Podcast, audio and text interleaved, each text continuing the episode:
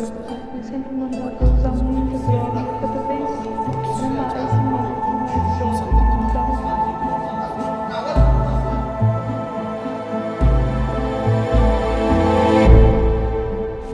Olá pessoal, eu sou a Pama Meliato e esse é o Atlas dos Crimes. Hoje, juntamente com o Matheus Moreira, iremos contar um caso muito conhecido. Bom, já sabe, coloque seus fones de ouvido e preparem-se.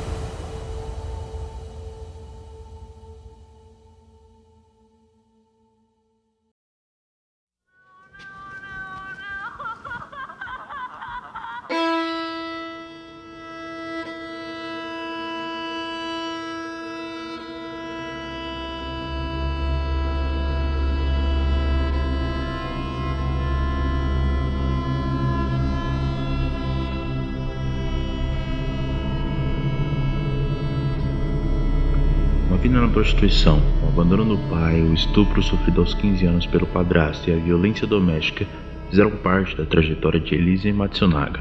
Como diz em seu livro, Elise foi muito maltratada e criou uma casca de proteção.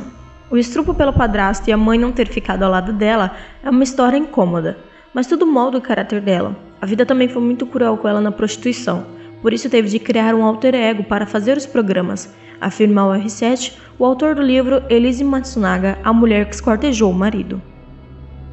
Na noite do dia 19 de maio, Elise e Marcos voltaram para o apartamento, localizado na cidade de São Paulo. A mulher estava fazendo uma viagem para sua terra natal, no Paraná, juntamente com a filha de um ano e a babá. Minutos depois, a assistente é dispensada e o casal engata uma intensa discussão. O relacionamento havia sido iniciado em 2004, enquanto Marcos ainda era casado e Elise trabalhava como prostituta. Ela passou a viver com um amante do empresário por três anos, até que Matsunaga decidiu pedir o divórcio para assumir a relação extraconjugal. Eles se casaram oficialmente em 2009. O fato de Marcos ter tirado Elise das ruas sempre foi um motivo de briga entre os dois. Ele ameaçava deixá-la sem nada, inclusive sem a guarda da filha. Por sua vez, não confiava no marido. Semanas antes do crime, Elise começou a desconfiar do que o parceiro estava vivendo uma vida dupla e resolveu contratar um detetive particular. Enquanto visitava a mãe no interior do Paraná, a futura assassina recebeu as provas de que precisava para confirmar a traição do marido. Decidida a acabar com tudo, Elise retornou para casa. Na madrugada do dia 20 de maio de 2012, Marcos Matsunaga, de 42 anos, então diretor executivo da Yoki, renomada empresa brasileira do ramo alimentício, desce de seu apartamento para buscar uma pizza. Ao entrar pela porta de sua casa, é surpreendido com um tiro na cabeça, efetuado pela sua esposa, Elise Matsunaga, de 38 anos. Na volta do aeroporto, o clima era pesado. Após a babara ir embora, Elise pegou uma pistola, presente do companheiro, e atirou em Marcos a queima-roupa. Em seguida, esquartejou o corpo em seis partes, sendo elas cabeça, braço, tórax e pernas. Na manhã seguinte, por volta das 11h30, a homicida é flagrada pelas câmeras de vigilância do elevador do prédio, deixando o local com três malas, nas quais as partes do cadáver estavam guardadas em sacolas plásticas. Elise depositou o corpo da vítima na beira de uma rodovia em Cotia, São Paulo. Após três dias, as malas foram descobertas, mas apenas em 4 de julho os restos foram identificados como sendo de Marcos. Ao analisar as imagens do prédio, as autoridades colocaram a viúva Matsunaga como principal suspeita. Ela assumiu a autoria do crime dias depois. Em depoimento, Elise alegou ter agido sozinha. Disse que foi motivada pelas infidelidades do marido e pelas ameaças que sofria criminosa afirmou ter esperado cerca de 10 horas antes de começar a esquartejar o corpo, hipótese que foi contestada pelo legista responsável por analisar o caso, Jorge Pereira de Oliveira. O médico explicou que, devido ao estado dos membros decepados, foi possível concluir que a cabeça e os braços de Marcos foram arrancados enquanto ele ainda estava respirando. De todas as partes achadas, apenas o braço esquerdo apresentava estado avançado de putrefação Todas as outras estavam em bom estado de conservação e não foi possível explicar o motivo, falou Oliveira em entrevista para a Folha de São Paulo em 2012. Durante o julgamento, um dos mais longos da história da capital paulistana, alguns pontos foram destacados para condenar Elise. A babá, presente no dia do crime, afirmou que a assassina havia comprado uma serra elétrica no mesmo dia, algo que a promotoria utilizou para alegar que o crime tinha sido premeditado. A hipótese de outra pessoa envolvida no assassinato também foi levantada. Na época, a análise de DNA no sangue apontou a presença de vestígios de um indivíduo masculino na cena do crime. Entretanto, o relatório final de 2018, feito pela Polícia Civil de São Paulo, assinado pelo delegado Frederico Starosta, confirmou que a mulher agiu sozinha. Apesar de Elise desde o começo insistir na versão de que o crime fora algo passional, a promotoria acreditava que ela havia premeditado a morte para conseguir a herança do marido. Após sete dias de julgamento, o júri a considerou culpada. Sua sentença foi de 19 anos e 11 meses, sendo reduzida em 2019 para 16 anos e 3 meses. A filha do casal está sob a guarda de uma tia de Elise e ambas as famílias concordaram que essa era a melhor escolha para a criança. Hoje, a assassina cumpre pena de, no presídio de Tremembé, localizado a 140 quilômetros de São Paulo. Nove anos após o crime que chocou o Brasil, a condenada ainda não pode ver sua filha. Hoje, com 10 anos, a menina é criada pelos avós paternos, a quem chamam de pais. Para comprovar a paternidade foi feito um exame de DNA. Mas a história com a família Matsunaga não chegou ao fim com a morte do então executivo da Yoki, uma das maiores empresas alimentícias do país. Elise quer ter o direito de encontrar com a filha, agora que já está no regime semiaberto, enquanto a família de Marcos tenta a destituição do poder familiar. Isto significaria quebrar de vez o vínculo de mãe e filha e impedir uma re reaproximação. Aos 18 anos, ela vai herdar, herdar os bens do pai plano da família Matsunaga é que ela saia do Brasil, fala várias línguas e visita sempre o exterior. Ela, eles acham que a menina não vai querer contato com a mãe, porque não pergunta sobre ela. Ela só descobriu a história aos oito anos, quando um amigo da escola contou e procuraram um psicólogo, lembra o jornalista. Lizzie foi condenada a mais de 19 anos pela prisão do júri popular, mas teve a pena diminuída em dois anos pelo STJ, Superior Tribunal de Justiça.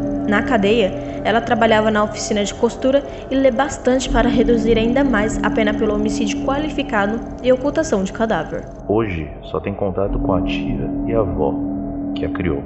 Mesmo fora das grades, Elise não quer voltar para os pequenas shoppingzinho e se estabeleceu em São José dos Campos, no interior paulista. Ela quer abrir o próprio negócio.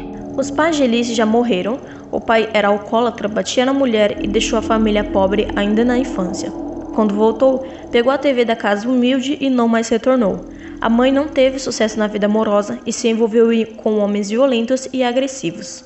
Após o abuso do padrasto, Elise fugiu de casa e foi para o sul, onde teve seu primeiro contato com a prostituição. Para ter onde ficar e comer, ela fazia programas com caminhoneiros. Na volta do shoppingzinho foi morar com a tia e a avó, mas não revelou o motivo da fuga. Sempre tirou boas notas na escola, fez contabilidade e se mudou para Curitiba para se tornar técnica em enfermagem. Na despedida, não foi capaz de perdoar a mãe. Segundo o livro, filha, às vezes fazemos coisas horríveis para quem amamos. E isso nos consome por uma vida inteira. Mas você só entenderá o que estou sentindo quando tiver um homem e uma filha. Mais uma vez, ela recorreu à prostituição para bancar a vida que levava e conheceu Stella, sua mentora. Para fazer os programas, se apresentava como Kelly, nome da sua irmã. A família tem muitas feridas abertas, usava como nome de guerra ou de uma das irmãs. Isso criou um abismo entre ela e a família, manchou o nome. Na vida, Elise repete padrões e se apaixona por clientes. Fez com um deputado o mesmo com o Marcos Matsunaga. Busca afeto genuíno, mas ganha dinheiro deles, ressalta Ulisses. Esse caso é muito interessante porque, por muito tempo, ele se tornou um caso extremamente midiático, assim, extremamente todo mundo querendo foco nele, querendo foco no que aconteceu, porque de fato, poxa, dono de uma empresa gigantesca que está no ramo até hoje, assim, é, ser morto dessa forma, todo mundo queria saber, assim como eu acho que junto com a Suzane, esse, esse caso ele é muito difundido na sociedade, ele virou quase que um, uma história assim, mas é um caso bizarro, assim. Eu penso, eu penso no sentido de que a Elise sempre buscou amor, mas ela sempre buscou nos locais mais errados possível.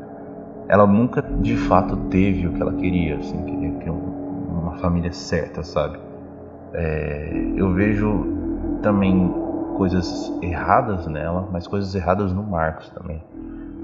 Porque apesar dele ser a vítima, dele ser a pessoa que foi morta nesse caso, ele também errava. E mas a gente infelizmente não pode julgar todas as pessoas por causa disso. Mas sim, de fato ele errava, ele poxa, traiu a Elise e fez isso com um monte de outras garotas, ele sempre, sempre, assim, um assédio psicológico que tinha com relação a Elise era constante, então assim, mesmo, poxa, a vida luxuosa, a vida cheia de dinheiro, mas era um assédio psicológico todos os dias, sabe? Falando que, nossa, eu tirei você das ruas, eu fiz você uma princesa e tal. Então, assim, o Marcos ele também não é uma boa pessoa, assim como a Elise também não é uma boa pessoa. E é muito irônico ambos tentarem o amor, assim.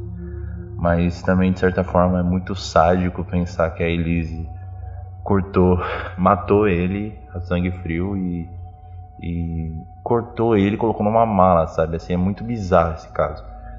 Eu recomendo muito as pessoas que estão ouvindo esse podcast assistirem o documentário que tem na Netflix sobre esse caso. É, é assim, é, é excepcional, um documentário muito bom que, poxa, conta a história, assim, é muito, é bem, como é que eu posso dizer?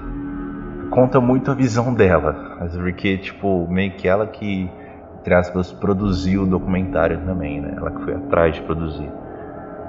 Porque, assim, claro, é, não é um documentário totalmente imparcial, sabe? Assim, é, é, é, conta só a visão dela, conta muito da visão dela e a gente tem que tomar cuidado com isso porque, poxa, apesar de tudo, apesar de todas as coisas que ela sofreu, ela é uma assassina e a gente não pode tirar isso do, do currículo dela, sabe? Tipo assim, ela tá cumprindo pena e, e esse caso ainda tem muita repercussão na mídia tanto que se escuta falar ainda sobre o que está acontecendo, que se ela vai sair da cadeia ou não, se ela pegou liberdade condicional, algo do gênero, se ela vai conseguir ver a filha dela, mas é assim, é um caso muito interessante e é muito bacana trazer ele assim, porque ele faz parte de certa forma da, da história criminal do Brasil, né? Como, como um dos casos que mais repercutiu na mídia.